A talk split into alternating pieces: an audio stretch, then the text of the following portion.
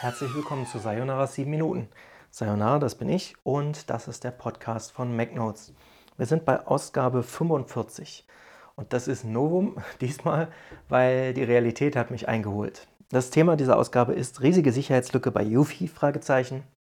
Eufy, Yufi, das ist so eine Tochtergesellschaft von Anker, Anker, wie auch immer ihr das nennt. Kennen vielleicht einige von euch. Jedenfalls die äh, Yufi ist eine Marke von denen, die bietet vor allen Dingen Überwachungskameras an. Also eines der letzten Produkte war zum Beispiel auch eine Türklingel mit integrierter Kamera. Und einige der Produkte von denen sind halt HomeKit-kompatibel. Deswegen sind sie auch für mich oder für euch im weitesten Sinne irgendwie interessant, wenn ihr mit Apple-Produkten zu tun habt. Naja, und ähm, da gab es dann einen Vorfall, über den haben zum Beispiel MacRumors oder Apple Insider oder andere US-Tech-Blogs geschrieben. Und äh, ja, ein bisschen habe ich mich dann daran gestört, weil, warum? Äh, MacRumors zum Beispiel hat geschrieben, Major Security Breach, ne? was zu Deutsch heißt, riesige Sicherheitslücke. Ja, und da geht es dann schon los. Drei Tage nachdem irgendwie der Artikel online war, habe ich dann gedacht, okay, zeichnest du jetzt irgendwie einen Podcast auf? Und tatsächlich hatte ich gestern Nacht schon einen fertig. Ja, und danach noch weitere Episoden aufgezeichnet. Und jetzt kommt halt dann dieses Statement von Yufi einen Tag später. Der Podcast ist noch nicht veröffentlicht. Was denkt der Alex? Ja, ne, gut, dann machst du den Podcast halt nochmal. Also nicht wundern, wenn dann später äh, ne, Episode 46, 47 und folgende äh, kommen und aber früher aufgezeichnet wurden. So geht es dann halt manchmal. Nur ich dachte, es wäre blöd, wenn ich das jetzt nicht noch mit einarbeite und deswegen habe ich gedacht, komm, fängst du direkt wieder von vorne an. Ja, und äh, ich habe halt ein Problem damit, dass Leute hingehen, in sozialen Medien irgendein Thema aufgreifen oder so. Man kann sich da Inspiration holen, nur äh, man muss nicht blindlings irgendwie alles abschreiben, was da steht. Vor allen Dingen, eigentlich müsste man es ja verifizieren. Aber wenn man mit den Leuten nicht in Kontakt kommen kann oder ne, dann, dann kann man andere Indikatoren ranziehen. Dann kann man gucken, ist das Thema vielleicht noch woanders äh, angemerkt. Oftmals ist es ja so, wenn es auf Reddit irgendwie so einen Problembericht gibt, gibt es den vielleicht auch bei Apple in Foren oder so, ja. Naja, und ähm, drei Tage nachdem halt das Thema in diesen US-Blogs lief, von denen ich ausgehe, dass sie doch auch einige ne, 10.000 Besucher, Nutzer, wie auch immer haben, mindestens, ähm, hatte dieser Beitrag quasi nur 38 Stimmen. Stimmen nach oben. Also für diejenigen von euch, die Reddit nicht kennen, da kann man halt einen Beitrag nach oben und nach unten wählen, plus minus. Ja? Und ähm, wenn es quasi 50 Stimmen nach oben gibt und 25 nach unten, dann bekommt der Beitrag 25 Punkte. Ja, und in dem Fall hat er 38.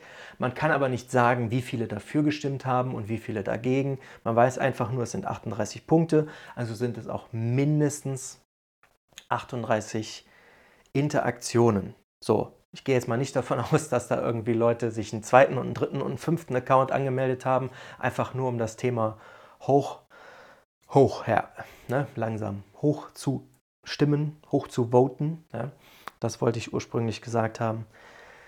Naja, und dann ärgert mich das halt, wenn da geschrieben steht, da gab es irgendwie eine riesige Sicherheitslücke. Jetzt habe ich ne, irgendwie mit Yufi nichts am Hut, sondern äh, wir hatten da mal ein Produkt, so eine, äh, die Yufi 2C als äh, Sicherheitskamera im Test weiß ich nicht, mit der Kamera hatte ich schon vorher zu tun. Wir haben die da jetzt geschickt gekriegt. Äh, ich wollte sie nicht, habe nicht angefragt.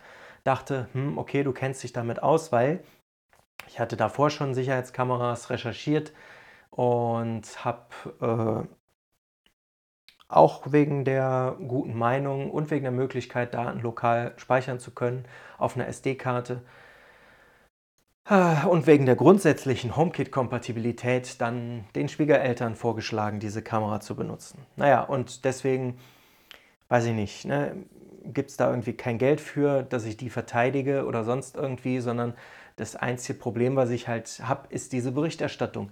Denn setzen wir das mal ins Verhältnis. Ja? Also 38 Mannequin haben irgendwie gestimmt und dann gibt es darunter drei Tage später in einer Community mit 8.500 Mitgliedern wo das Thema auf diversen US-Tech-Blogs lief, 13 Kommentare. und alle nicht von ne, unterschiedlichen Leuten, sondern manche von der gleichen Person, die dann immer nur eine Antwort auf eine andere Person geschrieben hat. So, und da gab es dann welche, die gesagt haben, nee, haben sie nicht erlebt. Und es gab halt auch welche, die, ja, kenne ich, das gab es früher schon mal und das ist auch so, also ne, dokumentiert, dass es da so einen Vorfall schon mal gegeben hat. Nur noch einmal, was bedeutet riesige Sicherheitslücke? Ja? Ähm, manche von euch erinnern sich vielleicht, vor ein paar Monaten ging dann wieder das äh, Thema Facebook, hunderte Millionen von Nutzerdaten irgendwie aufgetaucht oder sowas. Es war ein alter Datensatz von Facebook, egal, nur, ne, da würde ich sagen, das ist eine riesige Sicherheitslücke gewesen, damals wie heute. Und äh, weil es um, um so viele Daten von so vielen Nutzern geht. So, naja, und jetzt hat Yuffie quasi ein offizielles Statement abgegeben, hat informiert, äh, das ganze Problem hatte mit der Serverinfrastruktur zusammen, weil die Geräte werden quasi identifiziert und äh, kommunizieren so oder so halt mit Servern, damit sie Push-Nachrichten schicken können, damit sie Updates kriegen können und und und. Selbst wenn sie quasi die Kameradaten dann äh, ja, offline auf der Karte speichern. Und ne, die Kameras laden sie ja zum Teil auch bei äh, HomeKit Secure Video hoch auf Apples iCloud-Server oder so. Also die sind dann mit dem Internet verbunden, weil wenn ihr irgendwo mit eurem Handy seid, wollt ihr ja eine Benachrichtigung kriegen, huch, da wurde was gesehen ne? und so. Und diese kurzen Videoschnipsel, die werden dann quasi auch in die Cloud geladen, damit ihr sie bei euch auf dem Handy äh, angucken könnt. Und ja, naja, und dann hat Yuffie quasi informiert, jetzt einen Tag später, äh, also nachdem ich den Podcast aufgezeichnet hatte, einen Tag später, und zwar folgendes.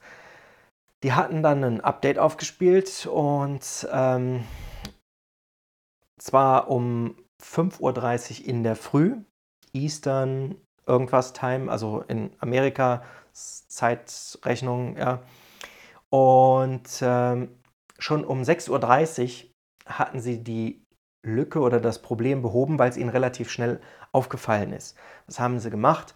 Sie haben dann quasi äh, das, das Software-Update wieder zurückgespielt und irgendwie so ein, so ein ne? ja, alte Version aufgespielt und arbeiten jetzt dann daran, ein neues äh, Update wieder rauszubringen. Die Leute, die dann da unter dem Artikel kommentiert haben, die spekulieren darüber, dass quasi bei den ja, Datenbanken und der Zuordnung irgendwas schiefgegangen ist. Weil im Grunde hat jedes dieser Geräte eine eigene Identifikationsnummer. Und wenn man dann über Tabellen quasi steuert, äh, Daten von Tabelle äh, oder von Gerät XY, das diese Nummer hat und dann ne, wurden quasi die Zuordnungen von den Nummern mit einer anderen Tabelle irgendwie vermischt und ja, so kam das dann, dass manche Leute das Bild von anderen Kameras gesehen haben. So, und wie viele Leute waren das jetzt? Es waren laut Jufi 712 Personen oder 712 Geräte, die irgendwie involviert waren. Ein ganz, ganz kleiner Teil, nämlich 0,001 Prozent. Und ähm, da hat dann jemand, schlau wie er ist, äh, bei Reddit auch vorgerechnet. Das würde dann bedeuten, dass Yuffie ungefähr 71,2 Millionen Kunden weltweit hat. Naja, und es waren dann auch nur Leute in USA, Kanada, Mexiko, Argentinien, Neuseeland, Australien und Kuba. So, nicht betroffen waren Leute in Europa und in anderen Regionen. Ich glaube China oder was fällt mir noch ein? Ich weiß nicht, wo die ihre Produkte verkaufen. Vielleicht Korea oder ne, müsste man halt nachgucken. Aber auf jeden Fall hierzulande bei uns war eben niemand betroffen.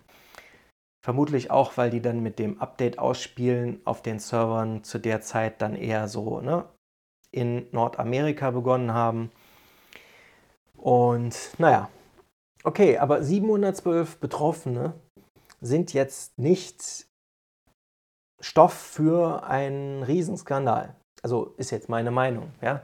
Es ist total kacke, dass das passiert. Und das sollte dann der Firma und den Kunden gleichermaßen zu denken geben, ob man denn weiterhin äh, in die Firma vertraut. Nur ich finde es trotzdem kacke, dass dann so getan wird, als wäre da jetzt ein ne, Mordsding passiert. da ist kein Mordsding passiert, sondern da hat jemand einen Fehler gemacht.